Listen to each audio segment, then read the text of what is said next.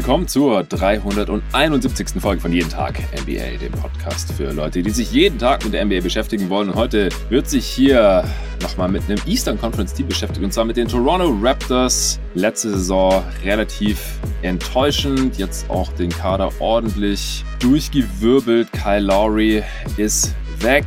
Man hat hoch gedraftet. Das wird eine sehr, sehr interessante Saison. Und um das zu besprechen, habe ich mir heute wieder den Tobias Bühner reingeholt. Hey Tobi. Hi Jonathan. Ja, jetzt kenne ich die Leute ja schon aus der ersten Saisonvorschau diesen Jahres. Aber als San Antonio Spurs-Fan, ich habe damals ja schon angekündigt, dass es nicht die einzige Preview hier bei mir bleiben wird. Wieso interessierst du dich auch für die Toronto Raptors? Ich verfolge die Raptors jetzt schon seit einigen Jahren eigentlich äh, sehr, sehr close. Um genau zu sein, eigentlich seit dem Kawhi-Trade. Ah, ja, ja bin ja immer noch so ein bisschen Kawaii-Fanboy, wie man, glaube ich, auch in meinem Ranking der Top 30 Spieler erkennen konnte. Also. Stimmt, du hattest noch keine Gelegenheit und wir nehmen auch nicht die Clippers-Preview zusammen auf. Da, da, musst du eigentlich auch gleich mal noch zwei Sätze dazu sagen. Wieso du Kawaii an 1 hattest als einziger.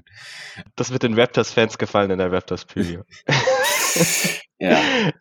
Ähm, ja, nee, also seitdem, ich bin dann eigentlich danach ein bisschen hängen geblieben, weil ich das Team vor, vor zwei Jahren weil sie so eine, so eine wahnsinnig geile Defense hatten und auch so ein wahnsinnig mhm. cooles System eigentlich auch noch wahnsinnig spannend fand, obwohl Kawhi dann weg war und es schon so ein bisschen klar war, dass es nicht für ganz oben reichen würde, wobei sie dann ja immer noch einen der besten Records der Liga hatten. Mhm. Und ich mag einfach viele der Spieler, die dort spielen. Also Siakam hat es mir auch sehr angetan. Und dann glaube ich auch immer wieder aus, aus verschiedensten Diskussionen, äh, die ich auf Twitter für rauslesen kann.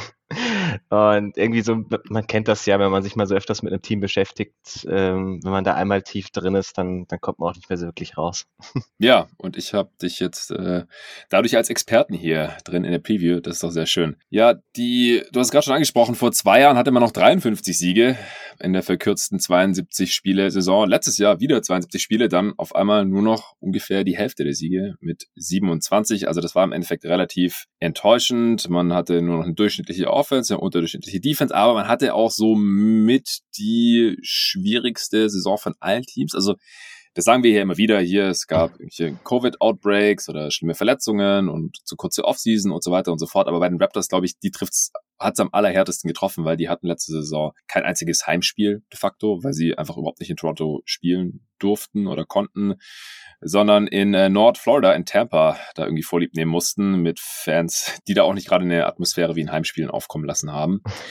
Also das hat es bestimmt auch nicht einfacher gemacht. Äh, dazu halt auch wirklich die diverse äh, Verletzungen der Spieler wieder gehabt. Das hatten sie in der Vorsaison ja aber auch schon gehabt. Also letzte Saison war alles nochmal eine Spur schlimmer im Endeffekt ähm, sah es dann auch so aus, als, also wir haben ja auch zusammen Power Rankings aufgenommen und uns immer so gefragt, so, ja, pushen die jetzt nochmal fürs Play-In, so von der Kaderqualität, wenn äh, alle da mal halbwegs fit sind, dann sollte es ja eigentlich irgendwie noch reichen. Und die Antwort war letztendlich, sie haben nicht mehr gepusht. Also sie haben auch von den letzten acht Spielen nur noch eins gewonnen, was dann natürlich auch die äh, Zahlen für die Gesamtsaison ziemlich runtergezogen hat. Aber unterm Strich war die Saison sportlich gesehen wahrscheinlich eine Enttäuschung. Lowry hat man ja auch nicht getradet zur Deadline und dann im Sommer dafür per Sign Trade zu den äh, Miami Heat geschickt. Äh, Siakam hatte eine Schulterverletzung, äh, von der er sich jetzt gerade immer noch erholt. Und jetzt im Sommer hat man so ein bisschen die Weichen für den Retool gestellt. Man hat Gary Trent Jr. als Restricted Free Agent gehalten für relativ gutes Geld. Man hat Scotty Barnes gedraftet. Man ähm, hat noch ein paar andere jüngere Spieler in den Kader reingeholt. Man hat aber auch Veteran Center mit äh, Cam Birch gehalten. Aus Miami kam ja Dragic zurück, Veteran Point Guard, der aber auch schon verlauten lassen hat, dass er eigentlich noch getradet werden möchte oder wird. Und deswegen kann man jetzt gerade so ein bisschen drauf warten. Achua kam noch mit, äh, relativ junger Big Man. Also ich glaube, die Meinungen zu den Raptors gehen schon relativ auseinander und auch die Erwartungshaltung jetzt für die kommende Saison. Deswegen bin ich sehr, sehr gespannt, was hier heute bei uns herauskommen wird. Wie siehst du denn jetzt gerade so die Raptors aktuell zusammengefasst? Erstmal. Ja, also ich glaube, die letzte Saison ist schon sehr, sehr missführend, wenn man über das Team sprechen möchte. Also diese ganze Geschichte, dass sie halt nun mal ein Jahr quasi in Hotels in Tampa gewohnt haben. Das waren ihre Heimspiele. Ja. Auch ihre Familien sind größtenteils in Toronto geblieben das sind so Aspekte off-court, über die man sich, glaube ich, nicht so viel Gedanken macht, die aber schon einen riesigen Unterschied machen können. Gerade ja. so über, über eine sehr verkürzte Saison, die ja auch für die Spieler relativ schwierig war mit den ganzen Testings und so. Es haben ja mehrere Spieler auch drüber geredet, wie, wie psychisch anstrengend diese Saison eigentlich war letztes Jahr. Äh, und das dann noch mit den zusätzlichen Faktoren ist sicherlich ein Grund, warum er letztes Jahr so schlecht war. Ein Grund ist halt auch, dass man mit Abstand seinen Point Differential am meisten underperformed hat. Ganz im Gegensatz zum Jahr vorher, wo man es am meisten überperformed hat.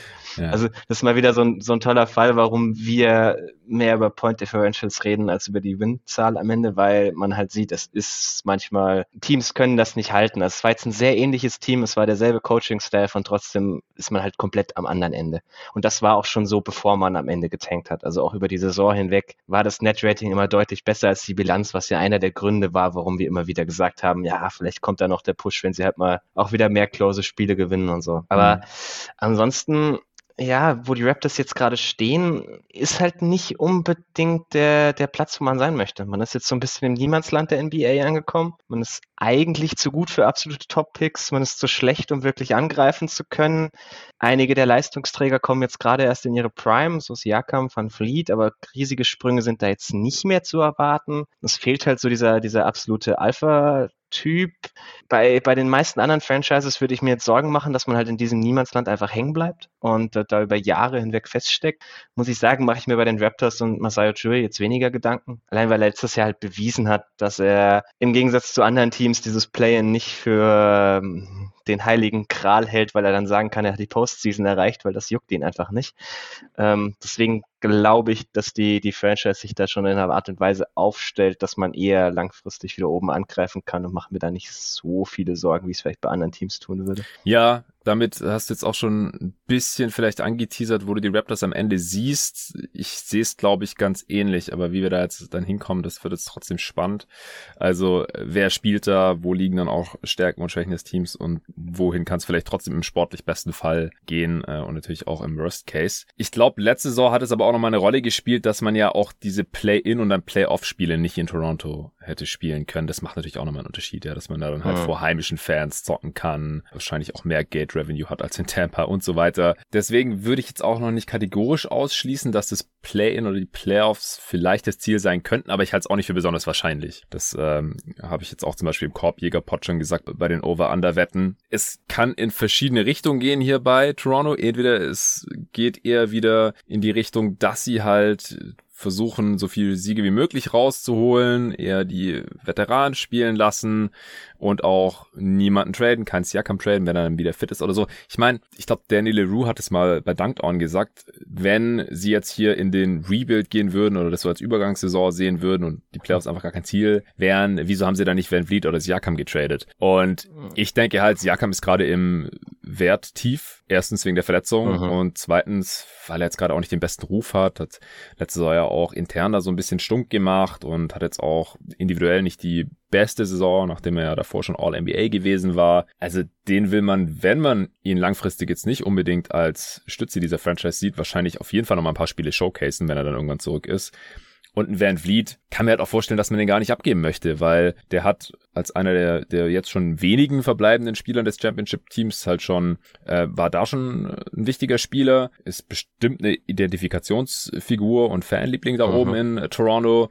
Und der kann ja auch noch, der ist ja noch jung genug, um auch ein wichtiger Bestandteil des nächsten guten Raptors-Teams zu sein. Also warum sollten sie den jetzt irgendwie dumpen? Und auf Ananobi trifft es ja noch im größeren Maße zu, weil der ist ja noch jünger. Ja. Ähm, ja, was man, was man dazu halt auch sagen muss, also Van Fleet wird jetzt so intern so ein bisschen als der Emotional Leader gesehen. Also ich glaube, das ist dann tatsächlich der letzte, den man abgibt. Ja. Und der Trademarkt war diesen Sommer halt auch unfassbar kalt. Hm. Also wie, wie viele Trades von, sagen wir mal, sehr überdurchschnittlichen Startern bis knapp unter All-Star-Spielern haben wir diesen Sommer gesehen?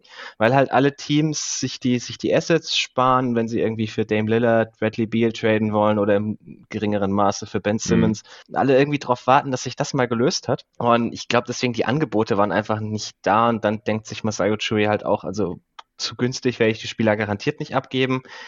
Und dann schauen wir halt lieber mal in der Saison, wie es läuft. Die sind ja auch allesamt langfristig unter Vertrag. Also hat da keine Eile, das jetzt ein Jahr später zu machen. Geht auch noch. Also ich glaube, es drängt niemand in Toronto jetzt irgendwie drauf, dass man wirklich in den harten Rebuild muss. Ja, das denke ich auch. Jetzt trotzdem mal für die kommende Saison. Wen erwartest du deiner Starting Five? Also ich, wir gehen mal davon aus, dass Jakam wieder fit ist. die letzte Prognose, die ich gelesen habe, war, war Mitte Dezember. Sagen wir mal so ab da.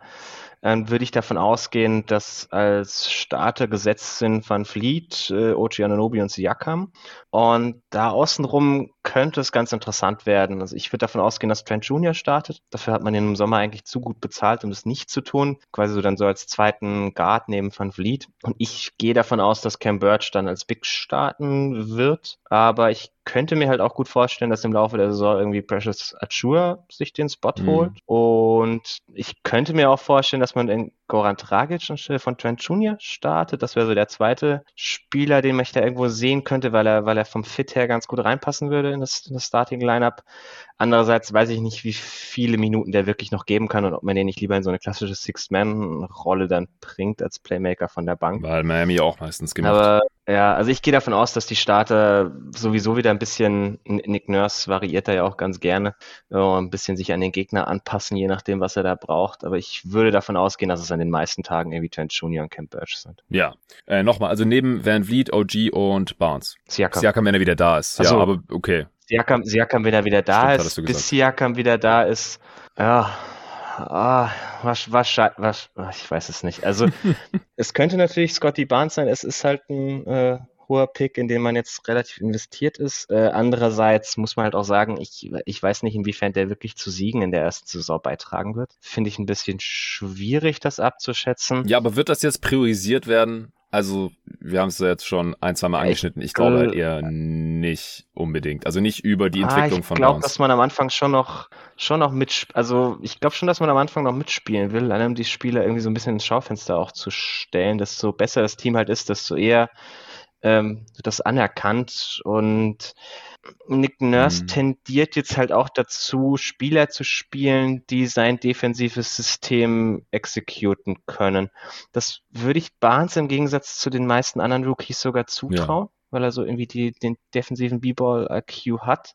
Aber äh, es ist halt doch relativ komplex und im Schnitt haben Veteranen dann normalerweise irgendwie einen Vorteil, dass sie wissen, was sie tun. Also ich kann es mir vorstellen, ich würde es nicht ausschließen, aber ich weiß nicht, ob ich darauf wetten würde. Kannst du vielleicht für die Hörer in zwei Sätzen zusammenfassen, äh, warum das komplex ist und warum es den meisten Rookies auch nicht zutrauen würdest? Ja, also Nick Nurse spielt ein, ein, sehr variables, also er spielt eigentlich nicht nur ein defensives System, sondern er schmeißt zehn verschiedene aufs Feld, äh, je nachdem, welche, welche Minute, wie er gerade lustig ist. Das ist, das ist schon mal so der erste Teil. Also die, die Raptors haben sich in den letzten Jahren immer durch eine wahnsinnige äh, Flexibilität ihrer defensiven Schemes ausgezeichnet, mhm. die man dann halt eben alle erstmal beherrschen muss und äh, auch wirklich die Execution von jedem dieser Schemes normalerweise sitzen muss. Und es sind halt sehr viele Schemes, die, die auf aggressiven Pick-and-Roll-Coverages basieren. Also ähm, werden Pick-and-Roll-Spieler gerne mal geblitzt oder gedoppelt. Man sieht ganz, ganz selten mal irgendwie so ein klassisches Drop-Scheme, das halt viel einfacher zu exekuten ist. Weil wenn du so ein aggressives Scheme spielst, dann bringt das die Defense automatisch in Rotation und dann müssen halt sämtliche Spieler auf dem Feld nachziehen, müssen die richtige Rotation machen, ja. ständig wach sein, harte Closeouts rennen und halt immer sich, sich überlegen, was passiert als nächstes. Also quasi immer so einen Schritt vorausdenken, welche Rotation muss ich machen.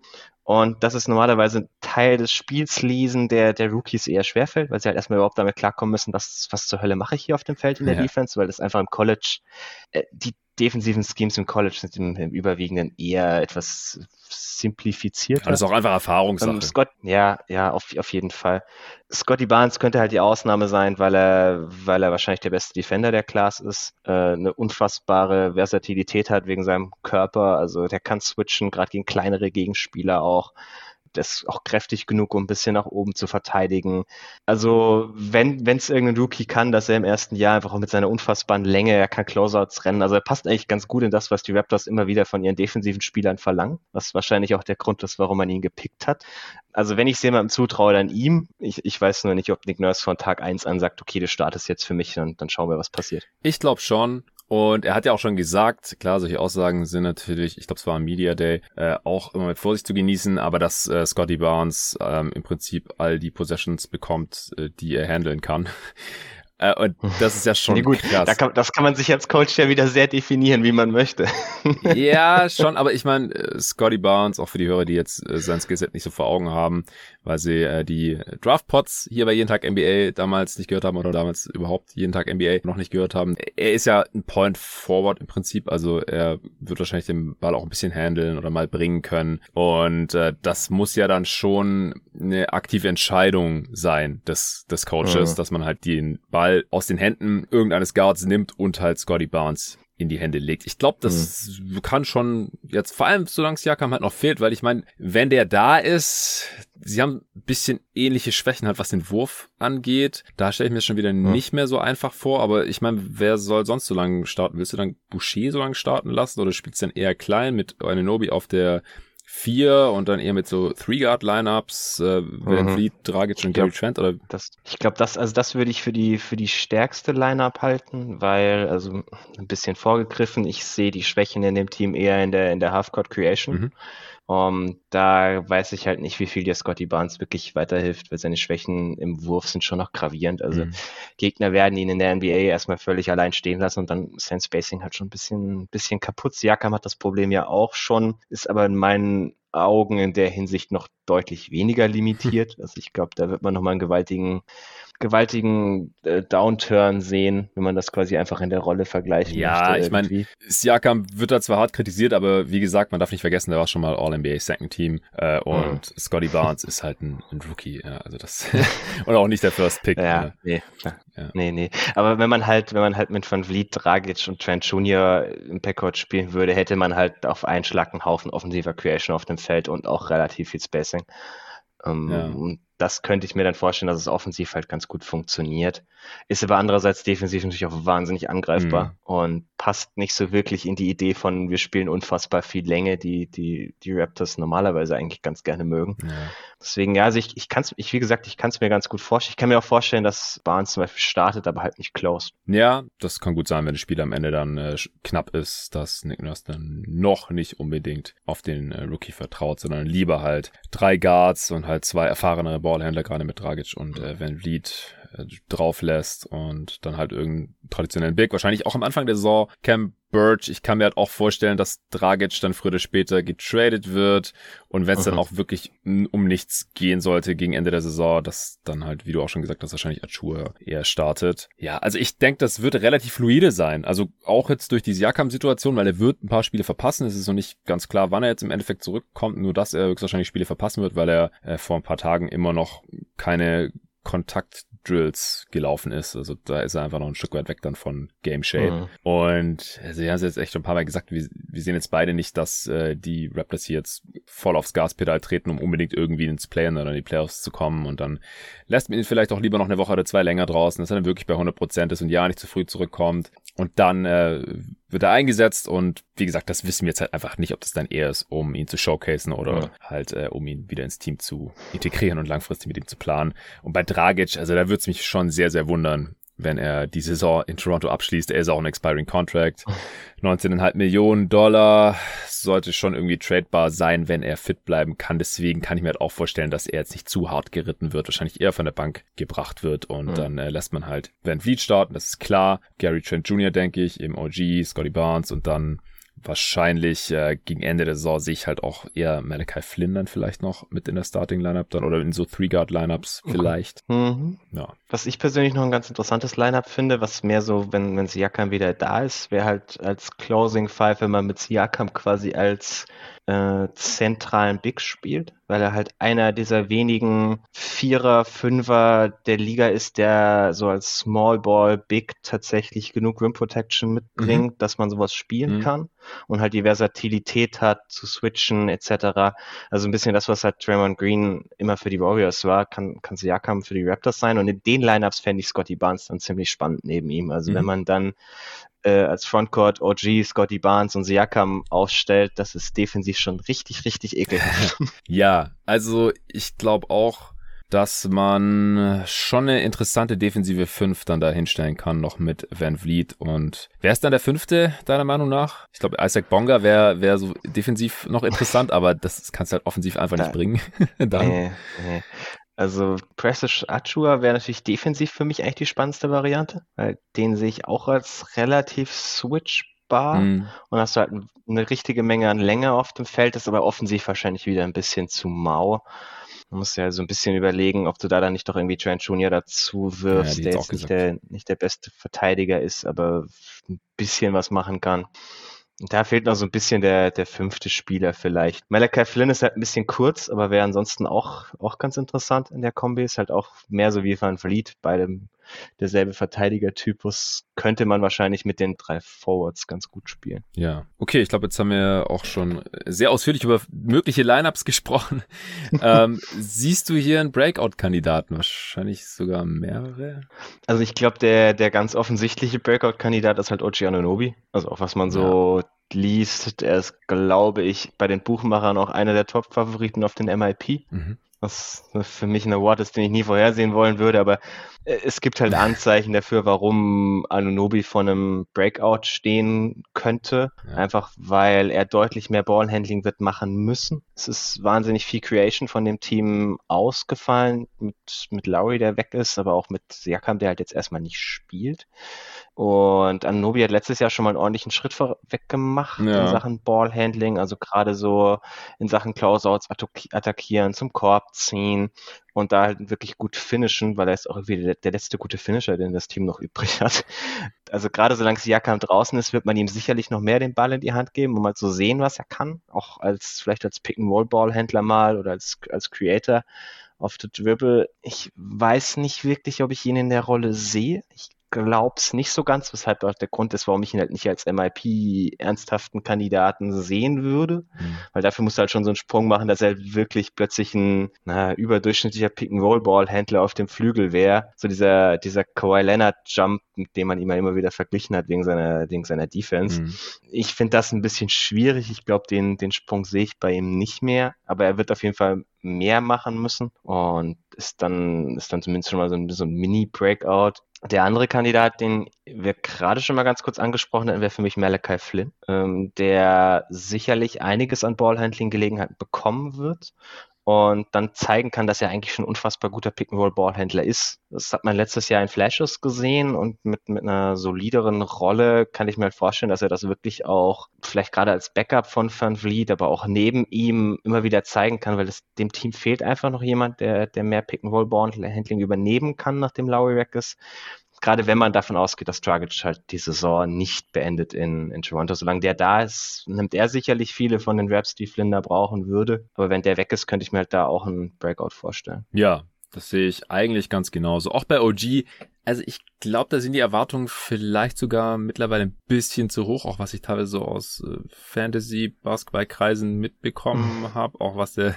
in unserer Dynasty League da für ein Gehalt bekommen hat. Er, der hat letztes Jahr ja schon diesen großen Schritt eigentlich gemacht. Also Counting Stats, 16 Punkte von, also von 11 auf knapp 16 hochgegangen, 5,5 Rebounds, über zwei Assists. Turnovers sind aber halt auch mit hochgekommen. Er hat schon 33 Minuten gespielt. Er nimmt schon 9 Dreier auf 100 Possessions und trifft 40 Prozent davon. Er hat seine Freiwurfquote schon über die Jahre um fast 20 Prozent gesteigert auf 78 Prozent. Also über diese ganzen Quotengeschichten, da kann nicht mehr viel kommen. Also es kann nur noch übers Volumen ja. gehen und da müsste er dann halt mehr Ballhandling bringen, weil die Possessions müssen ja irgendwo herkommen, die Abschlüsse, dass die Usage halt irgendwie über 20 Prozent klettert. Das sehe ich schon auch als möglich an, aber dann sollte er natürlich auch einigermaßen die Effizienz halten. Er war jetzt auch nicht hyper effizient, obwohl er die drei und die Freifischung ganz gut getroffen hat. Also ich bin mir auch nicht sicher, ob er das Talent da mitbringt, dass er dann wirklich irgendwie 20 Punkte pro Spiel und vier Assists oder irgendwie sowas auflegt. Also man hat ihn halt jetzt über Jahre hinweg in diese Mulde geprägt von Forwards, die als defensive Spezialisten hochkamen und denen man dann nach und nach gesehen hat, dass da mehr draus wird. Und es gibt halt ein, zwei Kandidaten, die halt dann wirklich den Sprung geschafft haben. Aber man muss halt sagen, dass das absolute Ausnahmeentwicklungen sind ja. und das einfach von Spielern nicht erwarten sollte. Und gerade unter Fans, auch unter, unter Raptors-Fans, die ich auf Twitter auch recht viel äh, mitbekomme, so in meiner Bubble, mhm. fällt der Name Kawhi Leonard halt doch ein paar Mal zu oft. Ja, ja, äh, absolute Outlier-Entwicklung, auch als 15. Äh, ja, das, das so. ist es halt. Das war, kein, das war keine normale Spielentwicklung. Also die Menge an Ballhandling bringst du Wings normalerweise einfach nicht mehr bei. Ja. Er hat halt den Körper, ja, den ja. die allermeisten äh, Spieler nicht mitbringen, geschweige denn die allermeisten Menschen. Deswegen kann man sich irgendwie noch vorstellen, dann halt auch mit dem Wurf. Und, aber wie gesagt, so ich fand, es war schon ein relativ großer Sprung und dann auch um MIP zu werden und auch diesen Hype da zu generieren, den es dafür bräuchte, da den Sprung, den traue ich ihm jetzt fast nicht mehr zu. Ich glaube, er kann auf jeden Fall noch besser werden. Er ist ja auch jetzt erst in der Age 24 Season, aber es ist halt auch schon die Age 24 Season, jetzt nicht mehr Age 21 oder irgendwie mhm. so. Da werden die Schritte dann halt normalerweise nicht mehr ganz so riesig sein, wenn man schon so eine Entwicklung hinter sich hat. Okay, nächster Punkt. Bekommt jemand zu viele oder wenig Minuten? Also da haben wir auch schon relativ ausführlich drüber gesprochen. Hast mhm. du da noch irgendwas? Ja, also mich, mich überzeugt so die, die Wing-Tiefe nicht wirklich hinter Uchi, vor allem solange Siakam raus ist. Mhm.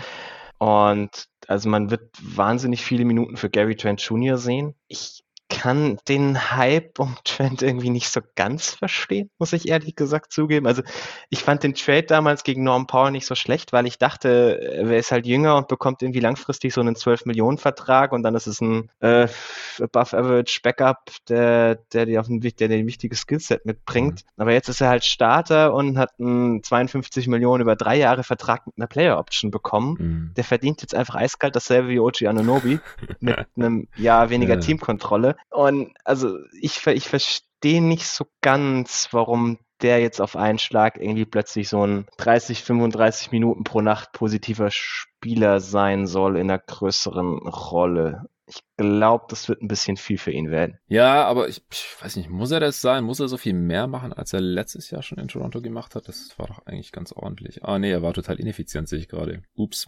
100er Offensivrating. Wow, was ist denn da schiefgelaufen? Dreier viel eigentlich, Freiwürfe auch. Zweier halt überhaupt nicht. Ja, okay. Ähm, ja, also, das hatte ich gar nicht auf dem Schirm. Klar, 17 Spiele ist äh, auch sehr small sample size. Ist nicht, war nicht die größte Sample Size zu einer, zu einer Phase, wo die Raptors halt nicht mehr, nicht mehr so überkompetitiv waren. Aber also ich bin von dem, ich bin von seinem Ballhandling halt wirklich nicht überzeugt. Also Shooting, klar, ist ein guter Shooter, bringt ihr Spacing.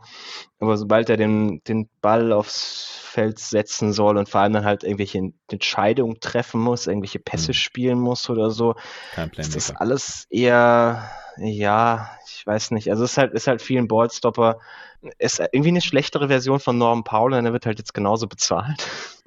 Und Paul hatte wenigstens halt seine Phasen, wo er das Spiel einfach komplett an sich reißen konnte, weil er halt diesen Drive zum Korb hatte, noch zusätzlich ja. zu all dem, was Gary Trent Jr. mitbringt. Und das ist halt ein Element, das den Raptors jetzt schon so ein bisschen fehlt in ihrem Spiel und das sie, glaube ich, schon von ihm erwarten würden und das er halt meiner Meinung nach nicht bringen kann.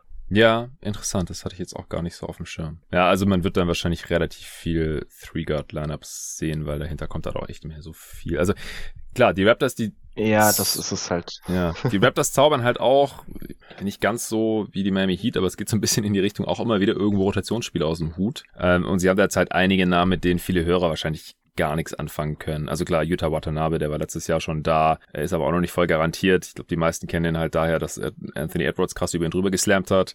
Dann hat man sich Svi Mikhailiuk reingeholt. Ähm, Shooter, finde ich auch ein gutes Signing.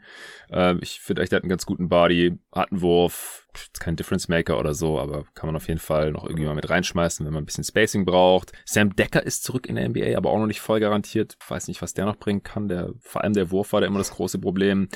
Bonga, wie gesagt, defensiv finde ich, passt der hier sehr gut rein, aber sollte halt auch nicht neben allzu vielen anderen Dudes spielen, die einen wackeligen Jumper haben.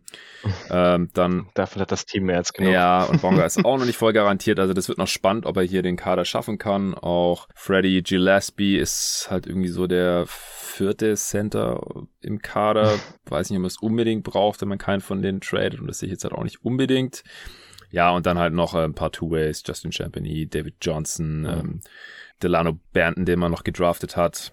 Siehst du da noch irgendwen, der interessant ist? Also das Team ist sicherlich nicht mehr so tief, wie es die letzten Jahre auch schon mal war, muss man auch dazu sagen.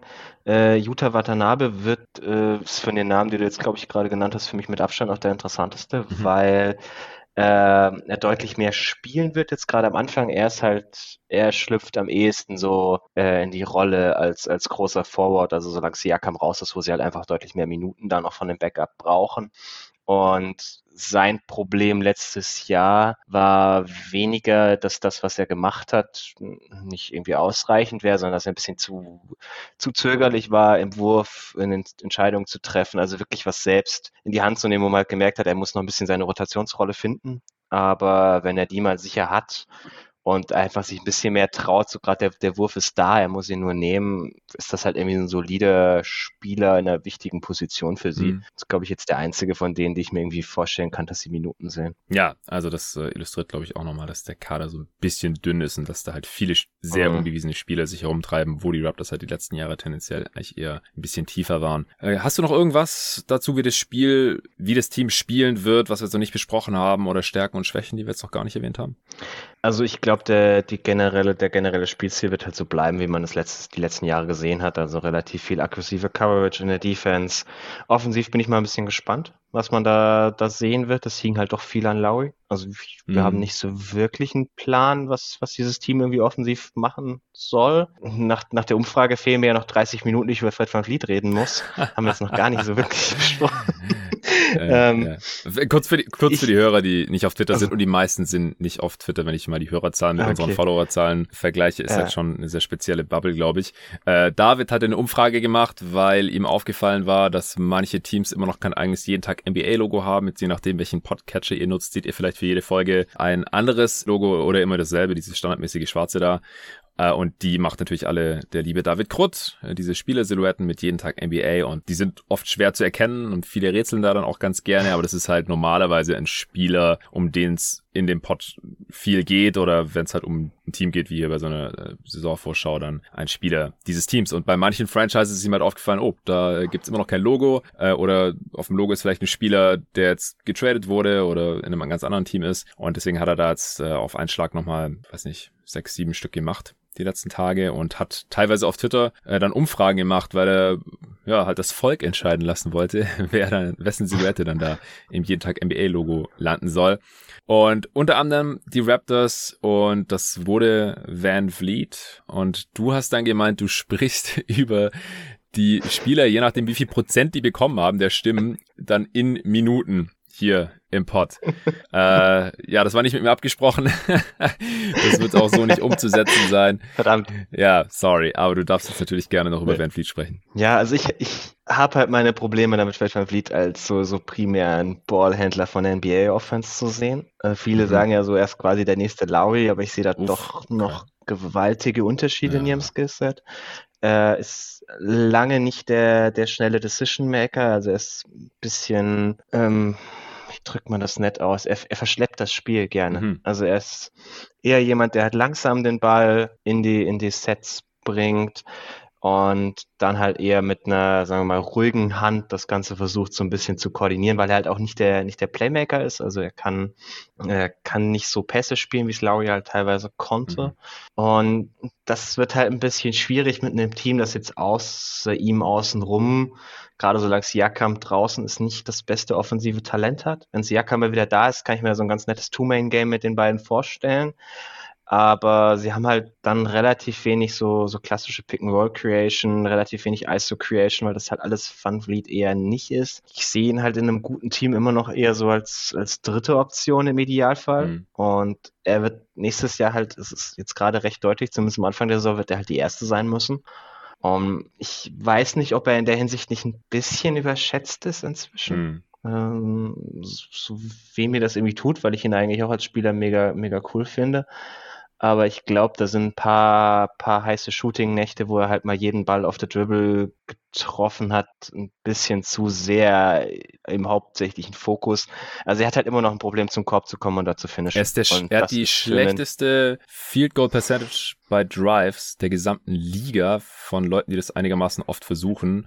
Das hat nämlich Sven schon in der Knicks Preview erwähnt, weil RJ Barrett hat die zweitschlechteste. Ah, okay. und da habe ich dann auch gesagt, also bei Barrett okay. ist das ein Problem, weil der hat eigentlich den Körper, um da besser zu sein. Van Vliet hat ihn halt einfach nicht. Der ist halt einfach klein. Ja, also er trifft halt am Korb einfach 51 Prozent seiner Abschlüsse. Das ist halt das ist schlecht unterirdisch. Ist richtig schlecht, genau, alles um die 50 Prozent äh, ist, ist super, super mies. Ricky Rubio ist da auch so ein Kandidat. Das hat sich bei mir so ein bisschen eingebrannt oder auch Rondo und so. Also da gibt es schon so ein paar Kandidaten. Und bei Van Vliet, ja. da würde man es vielleicht nicht denken, weil das immer sehr beeindruckend aussieht, wenn er dann mal finisht, halt über drei Dudes, die alle größer sind als er. Aber das passiert halt leider relativ selten er kann einfach nicht so wirklich viel Druck auf den Ring ausüben und das hm. ja schränkt halt seine Playmaking-Effektivität da im Halfcourt schon sichtlich ein. Bei Marcus Smart zum Beispiel ist auch so ein bisschen so ein Problem.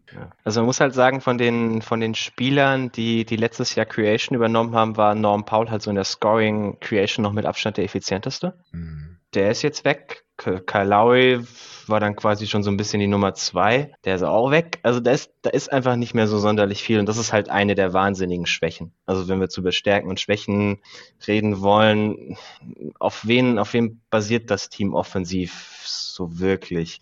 Siakam, auch wenn er gesund wieder zurückkommt, ist auch eher so eine zweite Option in einem Championship-Team, wahrscheinlich sogar eher ein bisschen die dritte. Mhm. Äh, mit dem, was er defensiv mitbringt, ist er immer noch ein wahnsinnig wertvoller Spieler, aber ist offensiv, glaube ich, auch ein bisschen überfordert in dem, was sie von ihm haben wollen. Und dann bleibt es am Ende irgendwie an Goran Dragic hängen, von dem du hoffen musst, dass er nochmal so spielt wie in der Bubble, damit du da wirklich einen guten Pick-and-Roll-Creator hast. Mhm. Und darauf kannst du dich halt einfach nicht verlassen. Nicht in dem Alter leider. Um, nee. nee, und deswegen, also die Halfcourt-Offense könnte halt wirklich, wirklich böse aussehen. Äh, man wird viel in Transition gehen müssen. Ja. Das, das kann das Team. Also sie rennen ja schon seit Jahren immer viel, haben da eine gute Effizienz, also sind irgendwie in, in Points added, das ist eine Cleaning the Glass Statistik über wie, wie gut Teams in Transition sind. Eigentlich in den letzten drei Jahren immer in den Top 5 gewesen. Ich sehe jetzt keinen Grund, warum das dieses Jahr so viel anders sein sollte, auch wenn Lowry da ein wichtiger Bestandteil ist. Ja, ich wollte gerade sagen, geht das ohne Lowry so ohne weiteres? Du hast ja vorhin schon gesagt, was da die. Ich glaube, ich glaube schon, weil sie halt viele Spieler haben, die einfach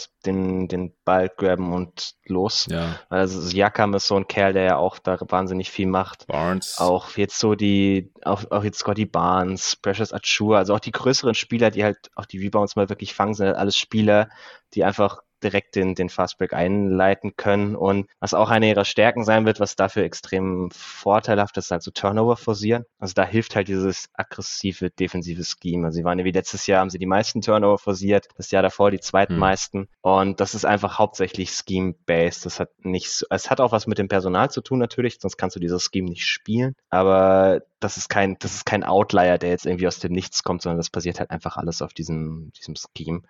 Und ansonsten musst du offensiv halt einfach dafür beten, dass das offensive System von Nurse über viele Set-Plays dir einen guten Shotmix generiert. Also ich nehme echt seit Jahren ziemlich viele Dreier, auch im Liga-Vergleich ganz wenig lange Zweier. Mhm. Und dass du damit dann halt irgendwie über Wasser bleibst wenn man nicht sonderlich viel Druck auf den Korb generieren kann, weil, ich habe es vorhin ja schon mal ganz kurz angesprochen, Finishing ist immer noch eine wahnsinnige Schwäche von dem Team. Äh, Lowry war ihr bester Finisher, der ist jetzt weg. Norm Powell war da auch mindestens solide drin. Also von den, von den Rotationsspielern ist jetzt eigentlich nur noch Ochi Ananobi irgendwie überdurchschnittlicher Finisher für seine Position. Und da hast du dann halt schon wirklich wenig Druck auf den Korb, den du, den du erstmal ausgleichen musst. Ja, also ich glaube auch offensiv könnte das problematisch werden. Was denkst du denn, wo sie da im Offensivrating so landen könnten? Ich glaube, sie werden, ich weiß es nicht, wahrscheinlich so Richtung 15 bis 20, eher Richtung 20 gehen, glaube ich. Mhm. Also sie sind nicht wirklich schlecht, aber überdurchschnittlich sehe ich jetzt im, im Realistic Case auch nicht, nee. sondern eher so knapp unterdurchschnittlich. Ja, also ich sehe sie sogar tendenziell Richtung 20, halt ohne Lowry und dann wahrscheinlich mhm. im Saisonverlauf, zu Beginn auch noch nur Siakam und dann im Saisonverlauf wahrscheinlich auch tendenziell halt mit weniger Veteranen und mehr mit jüngeren Spielern. Ja, ich habe das jetzt für mich irgendwie, ich habe mir erstmal geguckt, was, was würde ich dem Team mit Siakam zutrauen mhm. und dann habe ich quasi von allen Cases so drei Siege abgezogen. Weil das halt, okay. halt, glaube ich, einfach das ist, was sie, was sie verlor, verlieren werden, wenn er so die ersten 15 Spiele oder so verpasst. Wie gut wird die Defense? Letztes Jahr, wie gesagt, nur auf Platz 19 laut Clean the Glass, aber wahrscheinlich schon deutlich weiter oben jetzt wieder, oder? Ja, also ich fand letztes Jahr, glaube ich, eher ein bisschen fluky. Ja. Auch die gegnerische Dreierquote. Lauis Abgang wird da wehtun, aber ist, glaube ich, zu verschmerzen, wenn der Rest fit bleibt. Das ist halt auch eine Kategorie, in der Scotty Barnes ihn eher gut tun wird, auch wenn er viele Minuten spielt, was offensiv, glaube ich, so gar nicht der Fall sein wird. Dann, also ich sehe das Team schon eher Richtung Platz 10 Defense, würde ich sagen. Mhm. Ähm, vielleicht knapp dahinter, aber so in dem Bereich eher wieder. Es ist ja. sicherlich nicht mehr die zweitbeste Defense, wie sie es vor, vor zwei Jahren waren. Das war vielleicht eher ein bisschen fluky nach oben. Mhm. Muss halt auch sagen, letztes Jahr haben die Gegner plötzlich alle Dreier gegen sie getroffen. Ja. Das Jahr davor haben sie sie alle verfehlt. Genau. Der Realistic Case ist halt irgendwo in der Mitte. Wir haben das ja jetzt auch oft genug, glaube ich, durchexerziert. Ja. Das sind halt vier Prozent Unterschied in der Dreierquote zwischen vorletztem Jahr und letztem Jahr. Mhm. Und du wirst davon ausgehen, dass sie sich irgendwo in der Mitte treffen, dann macht das die Defense halt gleich mal so vier Spots besser als das, was sie letztes Jahr waren oder vier Spots schlechter als das, was sie im Jahr davor waren. Deswegen glaube ich, so Platz 10 rum ist schon durchaus realistisch. Ja, das sehe ich ganz ähnlich. Und wenn wir jetzt sowieso schon mitten in irgendwelchen Best- und Worst-Case-Szenarios sind, äh, wo landen die Raptors denn im sportlichen Best Case? Also wie viele Siege und kommen sie dann ins Play-In oder sogar in die Playoffs? Also im Best Case habe ich sie definitiv als Top 10 Defense ähm, mit einer vielleicht knapp überdurchschnittlichen Offense äh, Richtung Durchschnitt, dann hätte ich sie so Richtung 45 Siege. Ich muss noch mm. ein mhm. bisschen durchranken, was das im Osten für mich bedeutet. Ich habe jetzt mal so Platz 6, 7 angenommen. Ja, also bei mir im Power Ranking, das ich ja schon vor einer Weile gemacht hatte, da wären 45 Siege. Sekunde, ich muss kurz die Eastern Conference nach Siegen durchranken. Das wäre ganz praktisch. Ja, da wäre das Platz 7. Genau, ja. hinter den Hawks. Ja, ja wäre dann noch Play-In. Also ich glaube, dass sie nicht ins Play-In müssen, das wird sehr, sehr schwer, selbst im Best Case. Also ich denke, Best Case landen sie im Play-In und wahrscheinlich halt auf einem der oberen hm. Plätze. Das ist schon drin. Also wenn wir eine Top 10 Defense haben und eine annähernd durchschnittliche Offense, dann gewinnst du halt im Schnitt wahrscheinlich mehr, als du verlierst und dann, dann stehst du da halt irgendwo. Ja, und es ist ja auch immer so, dass ein paar Teams irgendwie einbrechen wegen Verletzungen oder sonst irgendwas. Also es ist nie so gut, wie wir uns das jetzt vorher vorstellen. Ja, genau, also ein, zwei Teams, da ist es dann halt leider immer irgendwie so. Und dann rücken halt andere Teams auf. Wir wissen halt noch nicht welches. Ja. Worst Case, was die Siege angeht, aber eventuell sehen das ja Ujiri und Co. sogar dann als Best Case an, wenn man nochmal höher picken darf und das jetzt irgendwie als Übergangssaison nimmt. Äh, wie viele Siege siehst du da?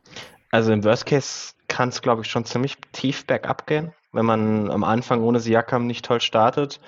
Und dann am Ende es eben wieder so wie letztes Jahr ein bisschen langsamer angehen lässt. Also es kann auch schon Richtung 25 Siege gehen, wenn es ganz blöd läuft, vielleicht so zwischen 25 und 30. Ähm, Traue ich dem Team halt durchaus zu, da am Ende auch relativ hart zu tanken. Und sie haben genug junge Spieler, die sie da irgendwie reinwerfen können, relativ viele unerfahrene Spieler, dass wenn sie da ein paar Veteranen am Ende resten, das halt wirklich schnell auch kein sehr gutes Team mehr sein kann. Da wären sie ja dann nochmal deutlich, deutlich schlechter als letztes Jahr ihre Expected Wins per 82 gewesen wären. Das wären 38 gewesen, also müssen wahrscheinlich auch ihr Netrating wieder ein bisschen underperformen. Aber ich meine, der Kader ist halt auch einfach schlechter geworden. Ja. Machen wir uns nichts vor. Da, ja, genau. Also wenn, wenn Siakam dann länger draußen ist, Dragic relativ früh getradet wird und Bird und solche Spieler dann auch nicht mehr so viel eingesetzt werden und dann halt äh, da Jugend forscht, kann ich mir das schon auch vorstellen. Aber boah, 25.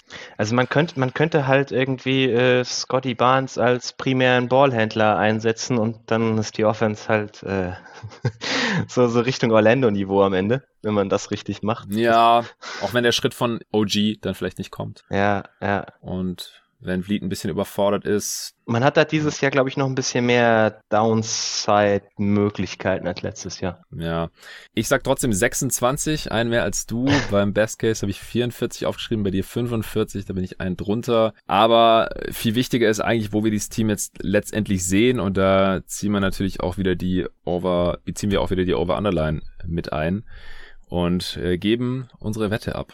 Ich habe da gefunden, das ist zwar schon ein bisschen her, aber ich glaube, die Line hat sich auch nicht mehr bewegt. 36,5. Ja, also bin ich, bin ich over.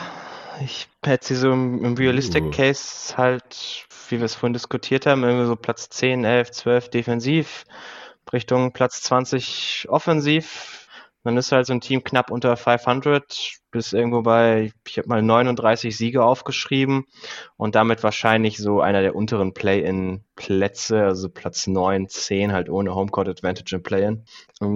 Dann wäre man deutlich over, wäre jetzt aber keine Wette, die ich machen würde, um ehrlich zu sein. Weil es genauso gut in die andere Richtung gehen kann? Weil ich halt, also ich, das ist halt jetzt, wenn ich sage, äh, Best Case 45, Worst Case 25, dann ist 39 halt ziemlich nahe am Best Case und weit weg vom Worst Case. Ja, stimmt. Und wenn ich halt so diesen, ja. diesen Down, also wenn ich sehen kann, wie ein Team 10 Wins schlechter ist als ihre Over-Underline, dann mag ich das Over nicht mehr.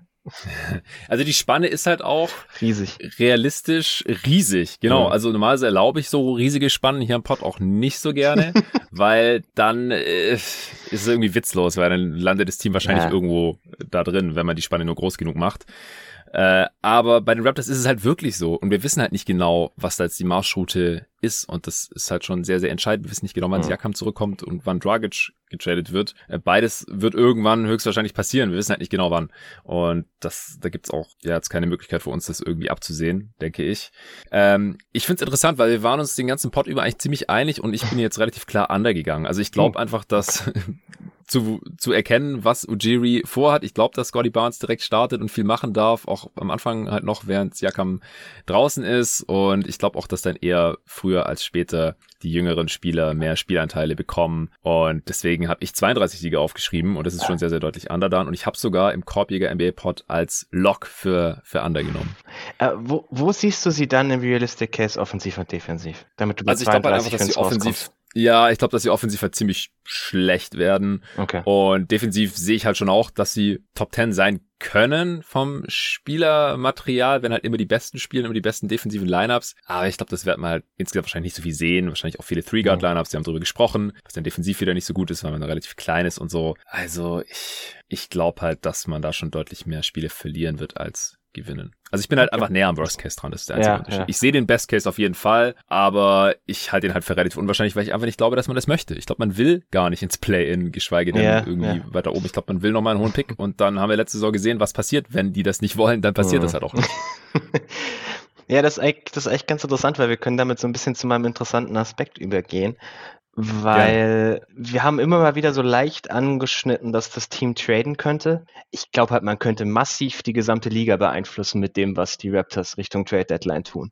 Also ich uh. kann mir durchaus vorstellen, dass mehr als ein letztjähriger Raptor nächstes Jahr in den Conference Finals steht. Also Kyle Lowry wäre vielleicht schon mal ein Kandidat, aber Pascal Siakam und Fred Van Vliet sind beides Kandidaten, wenn du als Contender für die tradest und sie dann so deine, dein drittbester Spieler sein sollen, ist das schon jemand, der, der ganz gewaltig deine, deine Championship Equity auch verändern kann. Also wenn sich die, die Nuggets jetzt nicht auf Aaron Gordon festgelegt hätten, würde ich zum Beispiel Pascal Siakam bei denen immer noch total feiern. Ähm, oh ja.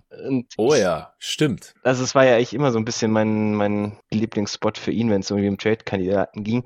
Aber auch andere, es gibt da relativ breite Möglichkeiten, weil es halt beides halbwegs versatile Spieler sind im Minimum, die, die ein sehr wichtiges Skillset für die moderne NBA haben. Ähm, Gerade ja. Siakam so als dieser Small Ball Big, den du brauchen kannst, der dir offensiv genug mitbringt. Van Vliet mit seinem, seinem Shooting und sekundären Playmaking und beide halt generell einfach defensiv ziemlich stark. Und wenn du dann für einen von den beiden tradest, ist das halt schon ein gewaltiges Gewicht. Und ich kann mir halt vorstellen, wenn diese Ben Simmons-Situation sich mal langsam aufgelöst hat, wenn irgendjemand jetzt tatsächlich für ihn getradet hat, werden halt die Teams, die dabei leer ausgegangen sind, vielleicht in die Richtung gucken, wen sie sich stattdessen reinholen können. Und wenn dann Bradley Beal und Damian Lillard beide erstmal noch sagen, nee, äh, wir wollen nicht getradet werden, dann kann ich mir halt vorstellen, dass so die, die Raptors-Jungs quasi die nächsten in der, in der Packing-Order wären, weil also das ist jetzt vielleicht wieder ein bisschen mein, mein Siakam-Hype, aber wenn ich für einen Spieler wie Ben Simmons traden wollen würde, warum nehme ich nicht Pascal Siakam, der besser ist? Ja. ja. der, der jetzt ja, vom Skillset her äh, nicht ganz so weit weg ist. Klar, es ist ein bisschen was anderes. Gerade defensiv ist Siakam halt der, der Help-Guy, während Simmons der On-Ball-Guy ist, wobei ich den Help-Guy halt für die wichtigere defensive ja. Rolle halte. Offensiv bringen beide schon auch teilweise recht ähnliche Stärken und Schwächen mit. Also wenn ich ein Contender bin, der dieses Jahr die Championship gewinnen will, weiß ich nicht, für wen von den beiden ich lieber traden würde. Und ich glaube halt, Siakam ist um ein Vielfaches günstiger zu haben. Ja, wahrscheinlich. Also ich, ich kann es mir halt vorstellen, wenn man halt auch über den Worst Case redet, der, der Raptors, ich kann mir halt vorstellen, dass nach der Trade Deadline nicht nur Dragic nicht mehr da ist, sondern dass halt auch einer aus Siakam und Van Fleet weg ist und man im Gegenzug lauter junge Spieler und Picks bekommen hat, die nicht die das Team deutlich schlechter machen. Ich glaube es nicht unbedingt. Das ist wahrscheinlich der Grund, warum meine Prognose eher noch Richtung Best Case liegt, während deine vielleicht eher Richtung, Richtung Worst Case geht. Äh, die Wahrscheinlichkeit, die man sieht, dass, dass halt einer von den Spielern getradet wird, ist da schon gewaltiger, gewaltiger Schwung in eine der beiden Richtungen. Ja, ja, auf jeden Fall. Nee, sehr, sehr interessanter Aspekt hier. An dieser Stelle. Hatte ich jetzt nicht so drüber nachgedacht. Klar, bei Siakam habe ich es ein, zwei Mal so anklingen lassen, dass wir nicht genau wissen, ob sie noch mit ihm planen. Äh, bei Van Vliet auch gesagt, dass sie, dass ich nachvollziehen kann oder es gute Gründe gibt, wieso sie ihn jetzt nicht getradet haben, aber heißt nicht, dass es nicht noch passieren kann. Also da wissen wir ja auch, dass Ujiri da relativ schmerzfrei sein kann. Okay, dann äh, bestes Asset. Wen siehst du da? Ja, also ich weiß nicht, ich mag, ich mag Ochi Ananobi auf seinem Vertrag hier wirklich sehr. Ich glaube, die, die realistische Antwort in der NBA ist Scotty Barnes. Einfach als Fourth Pick des letzten Drafts hast du noch so die, die Equity, stehst ganz am Anfang von deinem Rookie-Vertrag, der jetzt auch als vierter Pick zwar schon relativ teuer ist, aber jetzt auch nicht so abartig teuer, wie es die, die First Picks inzwischen sind. Ähm, ich, also ich glaube, die realistische Antwort in der NBA ist Scotty Barnes. Meine wäre wahrscheinlich eher Ochi Ananobi. Ja, meine auch, weil du, du siehst halt schon, was er schon ist und es äh. ist ein sehr wertvolles Skillset, was relativ günstig noch ist, bis 2024 auf jeden Fall und äh, dann hat er eine Player Option für 20 Millionen, die er wahrscheinlich nicht ziehen wird. Aber das ist schon ein sehr, sehr guter Deal, selbst wenn er sich jetzt gar nicht mehr weiterentwickelt mhm. und man kann ja noch ein bisschen die Upside einpreisen, wir haben am Anfang mal drüber gesprochen und ich weiß nicht mal, ob die Star-Upside jetzt so viel größer ist oder die Hoffnung, die man da haben kann, als jetzt bei OG, aber da kannst du vielleicht mehr dazu sagen. Aber es ist halt so ein bisschen dieses New Car ja, ja, genau, äh, genau. the Lot Ding. Es ist halt ja. dieses, dieses Phänomen. Also ich persönlich sehe die Star-Chancen bei, bei Scotty Barnes nicht so riesig. Ich hätte ihn aber halt auch nicht an vier gepickt. Also, ja. Das ist, glaube ich, also wenn du ihn an, also die Raptors sehen sicherlich in Scotty Barnes mehr Star-Potential. Ja, sonst hätten sie sich gemacht, ja. Genau, sonst hätten sie nicht da oben, oben getradet, wenn sie nicht daran glauben würden, dass er die Upside irgendwo hat. Und es werden wahrscheinlich auch genug andere Teams in der Liga so sehen. Ich war ja jetzt auch unter unseren Draft-Experten eher am unteren Ende, ähm, was Scotty Barnes ja. betrifft. Äh, wir haben ihn ja auch recht ausführlich diskutiert in unserem Pod zu den, zu den Wings. Ja. Ich, ich finde das Skillset halt ein bisschen gefährlich und mit Ochi Ananobi, wo, wo, wir bei Typen waren, die du so als drittbesten Spieler äh, bei na, vielleicht eher Richtung viert jetzt gerade noch, aber sicherlich mit dem Upside so der drittbeste zu sein, der halt in wirklich jedes Team absolut perfekt passt. Also Typen, ja. Typen wie der mit dem Skillset, es gibt kein Team, das ihn nicht direkt brauchen könnte und damit viel besser werden würde. Genau, und das ist halt bei Siakam zum Beispiel, falls die Leute jetzt fragen, wieso nennen wir nicht ihn als Ex-All-NBA-Spieler und so. Kostet halt das ähm, Doppelte. Das ist bei ihm halt nicht gegeben und er verdient mehr als doppelt so viel, genau. Also und vor allem auch übernächste Saison zum Beispiel verdient er halt 20 Millionen mehr als OG. Also das ist schon bei, ziemlich insane. Bei Siakam, also Richtung Mies ist der Vertrag. Ähm, Siakam wird ja immer wieder jetzt in der, auch so in dieser Diskussion mit schlechten Verträgen genannt die, dass er diese Designated Player Auszeichnung geschafft hat mit dem Second Team All NBA, dass er nicht ja. wirklich verdient hatte. Das tut dem Cap-Gefüge der Raptors schon ein bisschen weh, weil dadurch ist er halt wirklich, also dadurch ist er halt nicht auf diesem normalen, standardmäßigen Rookie-Max, den er meiner Meinung nach gut wert wäre, sondern er ist halt auf diesem Designated Player Max, der schon gar nicht mal günstig ist wo er halt wirklich zeigen muss, dass er, dass er fit ist und dass er an seinem oberen Ende spielt, dass er das gut wert ist. Ja, aber ich meine, das sind jetzt noch Prime-Jahre von ihm. Ja. Deswegen hält sich das auch in Grenzen. Ist echt kein mieser Deal. Ich nee. glaube, die könnten ihn auch gut traden. Kommt jetzt in die Age 27 Season, der Vertrag geht noch ja. drei Jahre.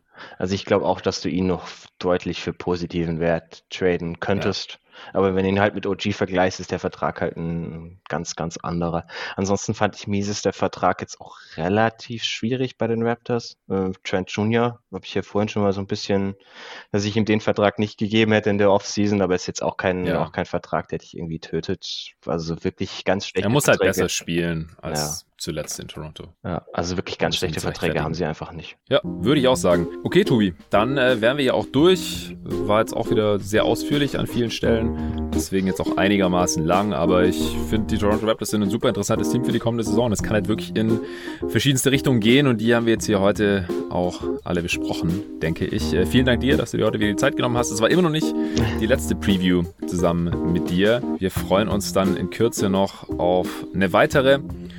Ansonsten dazwischen kommt noch eine, ja, erstmal noch eine andere Preview, die ich jetzt auch gleich noch aufnehmen werde.